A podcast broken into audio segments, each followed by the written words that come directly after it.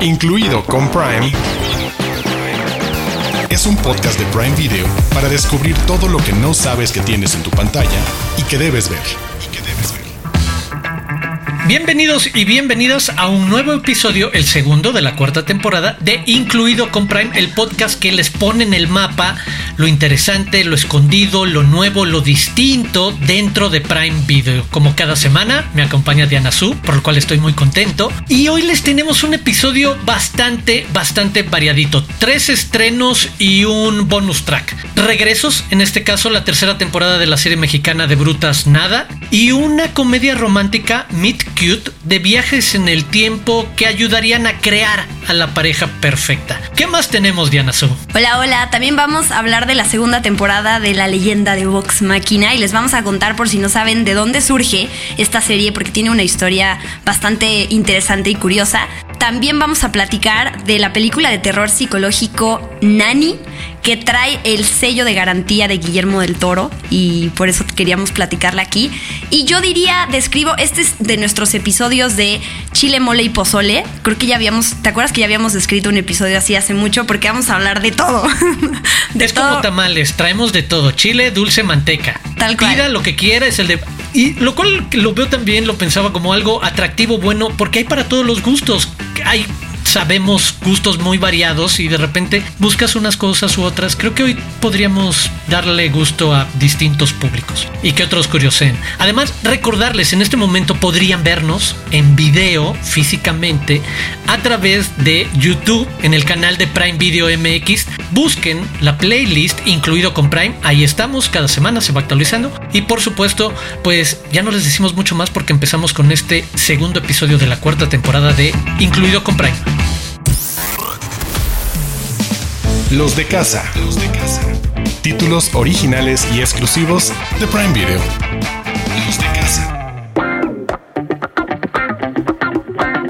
Comencemos con De Brutas Nada, que llega a la temporada 3 este 18 de enero, serie mexicana de comedia y drama, a partir de un guion de Isabela Santo Domingo, creadora del libro Los caballeros las prefieren brutas. Y en un momento platicaremos de eso porque Diana Sud, tú platicaste con ella, tú la entrevistaste, un bestseller del que surgió la stand-up comedy del mismo nombre. Esta serie, esta adaptación, protagonizada por Tesaía, Carolina Ramírez, Cristian Vázquez, muy en general, en la Ciudad de México, seis amigos cercanos, las historias de experiencias de vida y de cruces de relaciones y de descubrimientos de amores o de otro tipo de relaciones. La premisa. Tras la traición de su prometido, Cristina busca un compañero, un roommate, para compartir los gastos de su departamento. Ahí conoce a Alejandro y gracias a las conjeturas que hace sobre él, cree que es gay y por tanto el candidato perfecto para ese momento en su vida. Cristina y Alejandro se ven envueltos en una red de mentiras que finalmente acaba rompiéndose. Cristina, furiosa, planea cómo sacarlo de su vida, pero se enfrenta a otro gran problema. Ahora están genuinamente enamorados el uno del otro. Esa es la gran historia a grandes rasgos de la temporada 1 de De Brutas Nada. No podríamos decirle demasiado de la temporada 2 porque se vuelve bastante complejos los caminos. ¿Qué dirías al respecto, Diana Su? Tú ya lo resumiste bien. Hablando de manera genérica, es como esta historia de amores y desamores y de corazones rotos y de venganza y de personas roomies que piensan que el roomie es una persona y en realidad no lo es y entonces se enojan y hay una historia de venganza detrás y fin, ¿no? A partir de ahí sale esta historia que mm, creo que a mí me lo que me interesa contarle a la gente, quienes no vieron la primera temporada, quienes no saben de ella, es de dónde surge y es lo que tú decías hace rato. Isabela Santo Domingo, esta escritora colombiana, escribe en 2004 Los caballeros las prefieren brutas y en su momento creo que más que hoy en día causó polémica porque se metió con temas de esos tabús, ¿no? Y habló de que los matrimonios no son para siempre. Y entonces eso escandalizó a muchísima gente, metiéndonos en esos temas como de amor, como de relaciones, de autoexploración, que hoy en día, gracias a Dios, es más fácil hablar de ellos, aunque todavía nos falta un largo camino que recorrer. Pero surge entonces esta serie. Bueno, esos escritos de ella, creo que, digo, no sé si sumó uno recientemente, pero tiene, tiene seis libros y le gusta hablar con esos temas porque además son ¿no? Tuve oportunidad de platicar con ella cuando estrenó la primera temporada, que estábamos en pandemia, por cierto, porque reví mi video y me dio risa ver, no risa, pero ternura ver a la Diana en pandemia y sus entrevistas, no sé, fue bonito verme, me, me dio autoternura, no sé por qué, pero le pregunté que cómo ha cambiado vidas ella y me contó una historia súper conmovedora, de hecho hasta en la entrevista lloró. Me contó que en la feria del libro en Bogotá eh, una vez le pasó que había un hombre que le estaba esperando afuera y pues se espantó, ¿no? Dijo, porque este sujeto no se va, me va a hacer algo. Y este hombre lo único que quería contarle es que tenía una amiga que ya estaba enferma, tenía cáncer terminal y que su amiga en cama en el hospital estaba pues triste con todo el drama de la familia despidiéndose de ella y entonces que le pidió a su amigo que le ayudara a reír, que le ayudara a pasarla bien sus últimos días y entonces su amigo le compró el libro de Isabela y entonces este hombre solo fue a agradecerle a la escritora y a decirle gracias porque hiciste que mi amiga muriera feliz, ¿no? O sea, pasara sus últimos días riendo y, riéndose de las experiencias de, de tal cual de todos estos temas de, a partir de este libro. Entonces, siento que es un libro que han pasado los años y sigue vigente, ¿no? Creo que solo cambia el tipo de cómo se abordan los temas y de lo que la gente se atreve o no a decir. Siempre cuando las cosas se dicen con humor, ya de entrada todos bajan las barreras y se animan a platicar más y a compartir experiencias personales. Entonces creo que de ahí ella se animó porque ya hubo una serie, ya hubo una adaptación al teatro y no sé qué tanto y de repente le ofrecen hacer esta adaptación nueva de Amazon y pues se modifica para adaptarse a la modernidad, cuáles son esos temas que se tratan. Entonces, bueno, ha tenido ese éxito para que siga. Entonces son de esas series para pasarla bien, quizás para verse reflejado en los personajes y decir, yo he estado en esas. Y lo dices muy bien, para reírse de los tropiezos y las metidas de patas con la que es imposible no identificarse cualquier persona que haya llegado a cualquier edad. Sabe que los 20 y la adolescencia todos juntamos metidas de pata y es aprender a reírnos con ello como dices parte de un proceso de introspección que nos puede llevar a otro punto. Desde esa premisa del libro son esos momentos en los que vamos a ver las enormes metidas de pata de un grupo de amigos en la Ciudad de México y de repente algunos de los amigos me resultan un poco más atractivas sus historias, pero no entraremos a detalle. Solo para decirles que a partir de este 18 de enero ya estará disponible la tercera temporada de The nada. Y cambiemos por completo el tono a algo que es profundo y clavado y conecta fenómenos generacionales y de juegos y de entretenimientos desde un montón de lugares, porque estamos hablando de la leyenda de Vox Máquina, el estreno este 20 de enero de la segunda temporada, y estamos hablando de una serie de animación que se basa en la campaña, en una campaña de juego, esto quiere decir, en una partida de juego de Dungeons and Dragons, Calabozos y Dragones, este también súper popular entre una gran parte de la comunidad nerd internacional y no estoy siendo para nada peyorativo al respecto, lo reconozco y aplaudo y me veo como uno de ellos, aunque nunca he jugado Calabozos y Dragones, pero este es el punto de partida de cómo nace esta serie animada de nuevo de aventura, de conquista, de lo que los diferentes personajes van a tener que ir decidiendo, muy en tono de adultos por el, el punto de partida, el cinismo con el que se reconocen los propios protagonistas de no estar ahí para salvar al mundo, sino para ganar dinero y para beber cerveza y mucho más. Pero tú tienes algo que contarnos que tiene que ver con la historia detrás del título y que nos explica mucho de qué hay detrás de la leyenda de Vox Máquina y esto que les platicaba de Calabozos y Dragones. Para los que no entendieron nada de lo que dijo Arturo de la campaña 1 de no sé qué, de qué. ¿Qué es Calabozos del qué? Tiene una historia muy padre de éxito, además, de dónde surge esta serie animada de fantasía y para adultos, porque eso hay que decirlo, hay sangre y hay alcohol y hay otras, otros temas ahí que... ¡Qué escándalo! Y rebeldía y...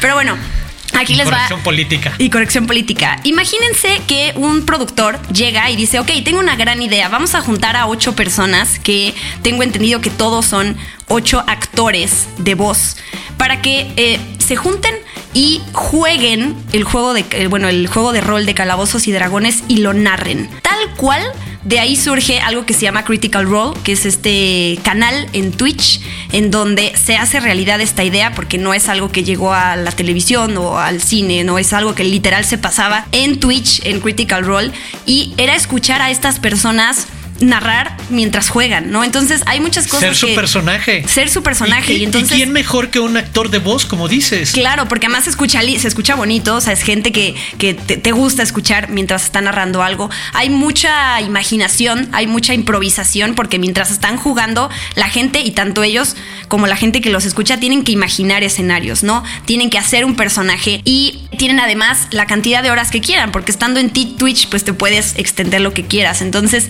es increíble ver cómo a partir de esa idea hay un, uno diría, bueno, hay un nicho de 100 personas que quisieran conectarse y ver algo así. Cero. O sea, ahí, o sea, empezó a crecer el canal, empezó las transmisiones en vivo que tenían, tuvieron muchísima gente escuchándolos y a partir de ahí se dan como diferentes campañas, a lo que, es lo que Arturo decía, que yo le, más bien, si pudiéramos usar otra palabra, yo le diría como temporadas de este juego, ¿no? De estas transmisiones. Y en la que tienes un objetivo final que cerraría esa temporada y luego tienes a los mismos personajes con una nueva partida a juego, sí, un nuevo, una nueva meta. Y a partir de esto tuvieron muchísimo éxito, se lanzaron varias cosas. Una de ellas es que hicieron una campaña en Kickstarter para poder recaudar fondos y, y lanzar un especial animado basado en estos personajes que ellos hacían con sus voces e iba a ser un especial y recaudaron en 2019 11.3 millones de dólares. Obviamente esto que iba a ser un especial animado se convirtió en una serie que fue adquirida por Amazon Prime Video y además se confirmó una creo que desde el principio ya se sabía que iba a haber dos temporadas, que es lo que llega ahorita a la plataforma. Entonces tenemos saben lo que es el juego de calabozos y dragones, que tenemos eh, este, este juego que tiene guerreros, que tiene magos, que tiene elfos y muchas otras criaturas, y que además le sumas el elemento adulto, que lo, lo hace un poquito más oscuro de que otras cosas de animación que luego vemos. Y la verdad a mí me gustó, yo me tardé ver, en ver esta serie, pero digo, saben que con El Señor de los Anillos todo este tipo de cosas de épicas y de fantasía y criaturas y en este caso estamos siguiendo a estos personajes en el continente de Tal Dorei y está muy padre, la verdad. Yo sí me gustó episodios cortos, veintitantos minutos dura cada uno, entonces sellito de aprobación no, estoy totalmente de acuerdo. Sellito de aprobación de Arturo también, ¿eh? Porque eh. creo que, creo que, exacto, yo también me tardé en llegar, pero detrás es, entiendo el atractivo de, es un súper fenómeno Calabozos y Dragones por sí mismo, pero en su naturaleza tiene esa parte de teatro de improvisación, porque la historia se va construyendo mientras la gente va jugando, no es que haya un guion escrito, lo cual también abre un montón de posibilidades para lo que describías como este increíble experimento de un grupo de actores de voz haciendo esto y de repente en qué puede devenir, en qué se puede convertir hasta nosotros disfrutándolo en un formato que funciona muy bien, esa mezcla de animación que sabemos que para el retrato de mundos fantásticos, cine y las series de fantasía caben muy bien eh, en la animación. Y también muy recientemente tono adulto a través de la animación sabe que se permiten otras cosas extras políticamente incorrectas, incómodas, fuera de lugar, elevadas desde lo sexual hasta lo la manera de hablar de los personajes y se convierte en un paquete bastante redondo de y de nuevo, en lo más tradicional no es más que un grupo de antihéroes que no quieren hacer lo que no querían salvar al mundo, querían ganar dinero y beber y ser felices en este reino y que de repente se ven con la oportunidad y el compromiso de salvar y ahora vamos a ver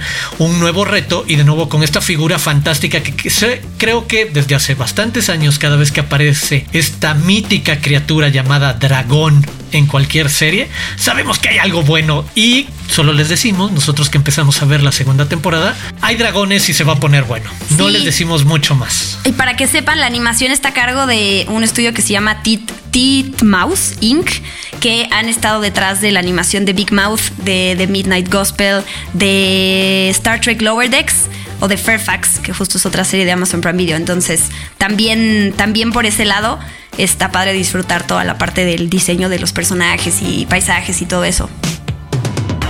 Cambiemos a una película. Vayámonos al terreno de la ciencia. Que no tiene nada que ver. Exacto, que no tiene nada que ver. Se los dijimos a lo largo del episodio. Que todo iba a ser de chile dulce y de manteca, entonces nada tiene que ver se sientan y escuchan cómo les platicamos de una comedia de romántica con tono de ciencia ficción, protagonizada por Kaylee Cuoco y Pete Davidson. Y lo platicamos antes de, de grabar. Una pareja muy curiosa, muy que no uno no se hubiera podido imaginar y que funciona al parecer para mí sobre todo por él. Y que resulta refrescante y, te doy la palabra con esto porque me gustó lo que me decías una cara fresca cuando piensas en el galán romántico de una comedia romántica. Más allá de que Peter Pete Davidson es hiper famoso, pero no es para nada el prototipo arquetipo de galán de ningún tipo de comedia romántica. Sí, y aún así hacen, tienen muy buena química eso me gusta, ¿no? Que se rompa ya se rompan también estos estereotipos que estamos acostumbrados a ver en el tipo de pareja y de quienes se van a voltear a ver y quizás tú digas, uh, esta persona nadie nunca lo hubiera volteado a ver. Claro que sí. Claro que sí, y eso, eso me gusta que cambien. Kylie Cuoco, por si no saben, es Penny, ¿no? Siempre va a ser su personaje más, bueno, hasta la fecha más icónico de The Big Man Theory. También está en The Flight Attendant. Y yo sí debo decir que ella se ha acercado o la han acercado a estos papeles donde todo el tiempo está súper acelerada. Porque pasa lo mismo con The Flight Attendant. Y en esta película vemos a un personaje así. Se llama Sheila, que va una noche a un bar y se encuentra con Gary.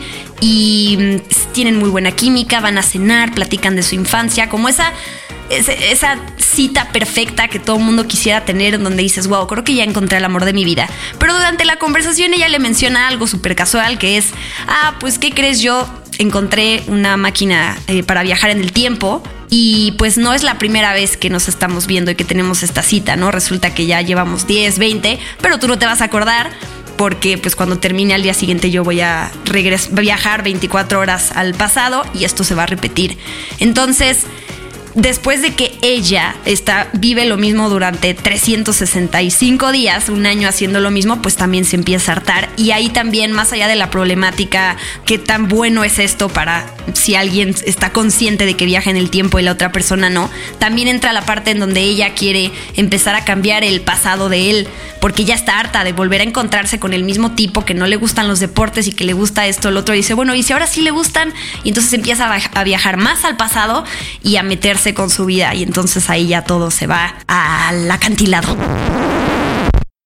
Al carajo, hay que llamar las cosas como son. Porque lo que hace. Iba a decir algo peor, pero tú dijiste al carajo está bien. La verdad, sí. Debimos de haber dicho algo peor.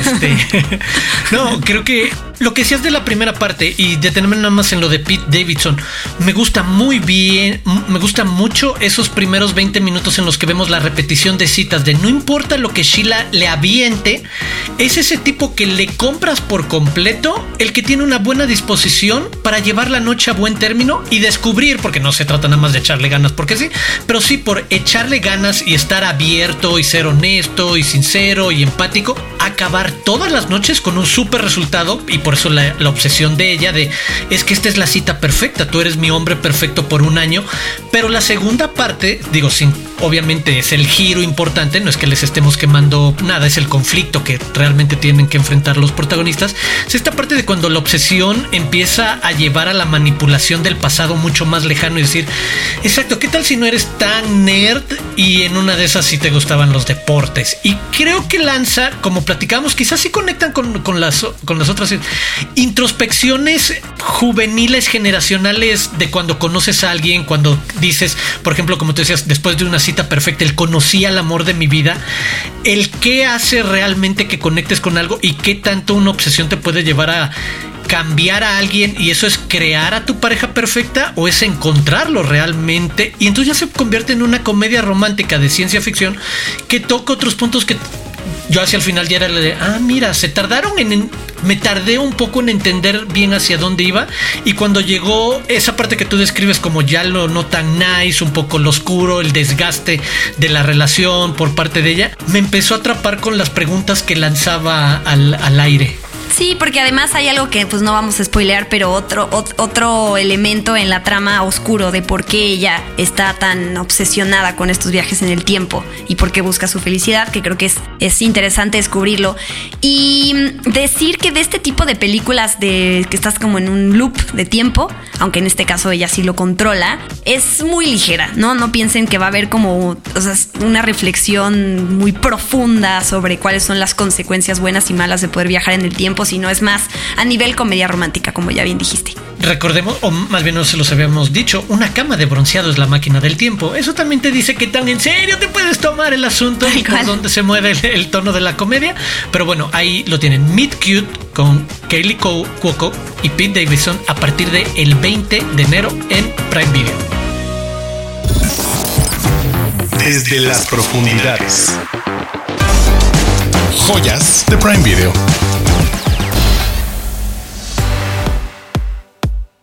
Y hablábamos al principio de este episodio de un bonus track, una recomendación de una recomendación Diana Sud, te, doy la palabra porque tú ya fuiste quien nos adelantaste de quién nos puso en el mapa esta película que pasó por festivales importantes como el Festival de Cine de Sundance. Yo primero, yo me, adjudico la recomendación a mí primero.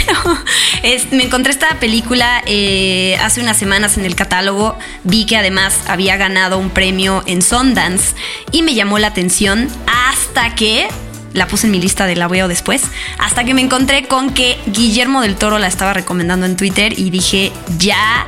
Eh, me gusta mucho el tipo de recomendaciones de Guillermo del Toro. Sí, porque, por ejemplo, Stephen King, todo le gusta. Entonces, todo lo que pone Stephen King es como de. Ya, ya no sé si, si, si él no sabe que puede también decir que hay cosas que no le gustan. Pero Guillermo del Toro, siento que las cosas que elige para recomendar y las palabras que utiliza te enganchan inmediatamente. Les voy a leer lo que Guillermo del Toro dijo de esta película antes de que les platiquemos de qué se trata. Película de terror hipnótico símbolo, mito y espíritu se unen para contar una saga interna, cargada de peligro, amenaza y llena de misterio y poder. Su notable paleta de colores y su narración audiovisual sólida como una roca se combinan con actuaciones impresionantes. Obviamente uno lee eso y dice como, ¡guau!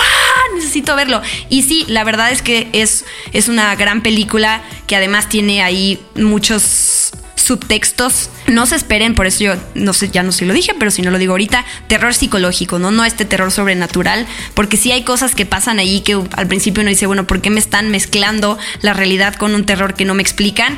Y ya al final, cuando todo tiene sentido, es como, qué fuerte. Pero bueno, platiquemos. platiquemos de qué se trata, porque ya estoy hablando sobre sin base, así que vas, vas, vas. Dirigida y escrita por Nikiatu Yusu, la historia de una mujer africana que espera su nuevo trabajo como niñera la ayude a traer a su hijo pequeño a los Estados Unidos. Ella es una inmigrante senegalesa sin embargo, una presencia violenta comienza a invadir tanto sus sueños como su realidad, eso que describías que al principio no sabemos hacia dónde se está dirigiendo, y amenaza con destruir todo por lo que ha luchado. Y aprovecho también para otra de las cosas que mencionabas, el, para alguien como Guillermo del Toro, tan especialista a otros niveles del cine de terror y de cómo funciona para eso, para mandar otros mensajes sobre otras conversaciones, esta película está lleno de esos, los subtextos sobre el simbolismo, y el mito y las pertenencias y lo que significa el tratar de llevar a su hijo y lo que se convierte también como en un punto importantísimo del desarrollo y desenlace de la película, pero que siempre está jugando contigo sobre ese peligro latente que no sabes de dónde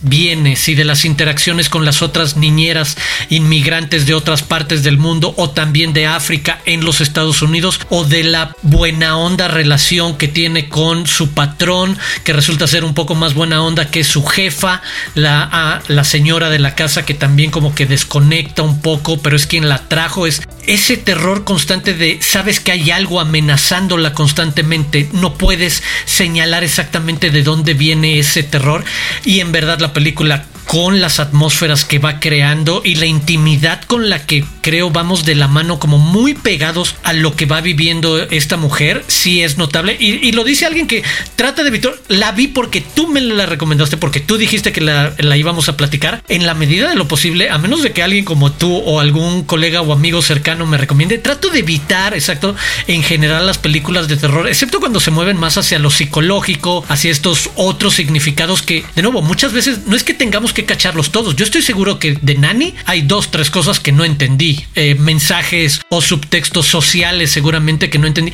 pero no significa que no estén ahí y que no podamos descubrirlos cada quien de manera distinta o quedarnos con otra parte, sobre todo como dices, lo ambiental, lo, lo que te mete en esta posición, en esta situación de ella, las escenas en las que ella va al alberca y nada, que siempre el agua es como un eh, elemento natural para esta ensoñación y que no sabes si es realidad o sueño si es tu fantasía o tu pesadilla o tu realidad. Muchas gracias por poner Nani en el mapa y gracias a Guillermo del Toro por seguir por corroborar este tipo de cine. Exacto, es el de. Sí, a mí me gusta mucho por además hay muchos temas de los que podemos hablar.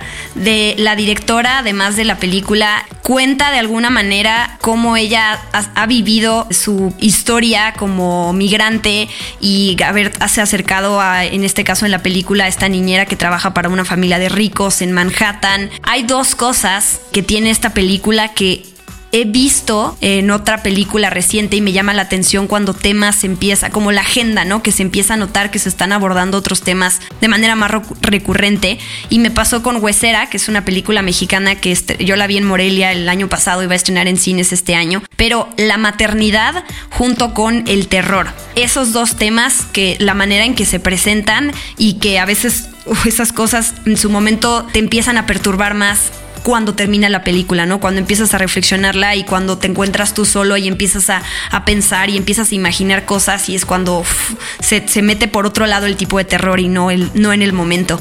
Em, eso lo tiene también esta película de, de Nani. Me gustan mucho las actuaciones también. Siento que es otra cosa que, que disfrutas de la película y la incertidumbre, como tú dices. Al principio uno teme de que, que, todo termine siendo el típico y se despertó y todo era un sueño y en realidad nunca se mudó y estaba en su casa en Senegal y hasta ahí, ¿no? Les prometemos que ese no es el final. No. Nada oh, que ver. Y tiene mucho sentido. Esta, eh, como, como que esta experiencia que ella vive de, de sofocarse, de ahogarse, porque muchas cosas tienen relación con el agua, no vamos a decir por qué, pero también te transmite esa parte de no poder seguir y seguir moviendo los brazos y las piernas y no poder alcanzar la superficie. Y de ahí viene también el tema, eh, aunque no lo sepamos al principio, de la maternidad, como yo decía, y del terror. Entonces sí, sí está muy buena la película. Es corta, además una hora y media, ¿no? Una hora cuarenta más o menos dura. Y sí, es como de estas voces que hay allá afuera, de nuevas propuestas de acercarse a este género que, que me gusta y que está bueno que también siempre las rescatemos y le demos espacio porque hay mucho talento. Ahí está, ya lo saben, este es el momento en el que abren su app de Prime Video en su teléfono, en su tablet, en la televisión, buscan Nani y la guardan para verla próximamente. Ahí está, Nani. Prime News. Noticias calientitas de Prime Video. Seguimos festejando el triunfo de Argentina 1985, que en la pasada entrega de los Globos de Oro ganó el premio a Mejor Película Extranjera. Si ya la vieron, estamos seguros de que celebraron con nosotros. Y si no la han visto, les recomendamos que lo hagan. Prime News. Para los que saben la historia de Paco Stanley y los que no. Prime Video prepara la miniserie de ficción sobre el último día en la vida del carismático conductor de televisión que perdió la vida en un famoso restaurante de la Ciudad de México. Por lo pronto, les podemos contar que tendrá un elenco estelar. Diego Boneta, Luis Gerardo Méndez, Belinda, Suria Vega, El Cha, Bárbara López, Roberto Duarte y Jorge Zárate. Muy pronto les estaremos dando más información. Prime News. Y para continuar con el misterio, tenemos información confidencial sobre una nueva serie de los hermanos Russo llamada Citadel, protagonizada por Richard Madden, Priyanka Chopra Jones y el gran Stanley Tucci. Un adelanto, se trata de una serie de acción global y muy innovadora que estrena más adelante este año. Incluido con Prime, es un podcast de Prime Video.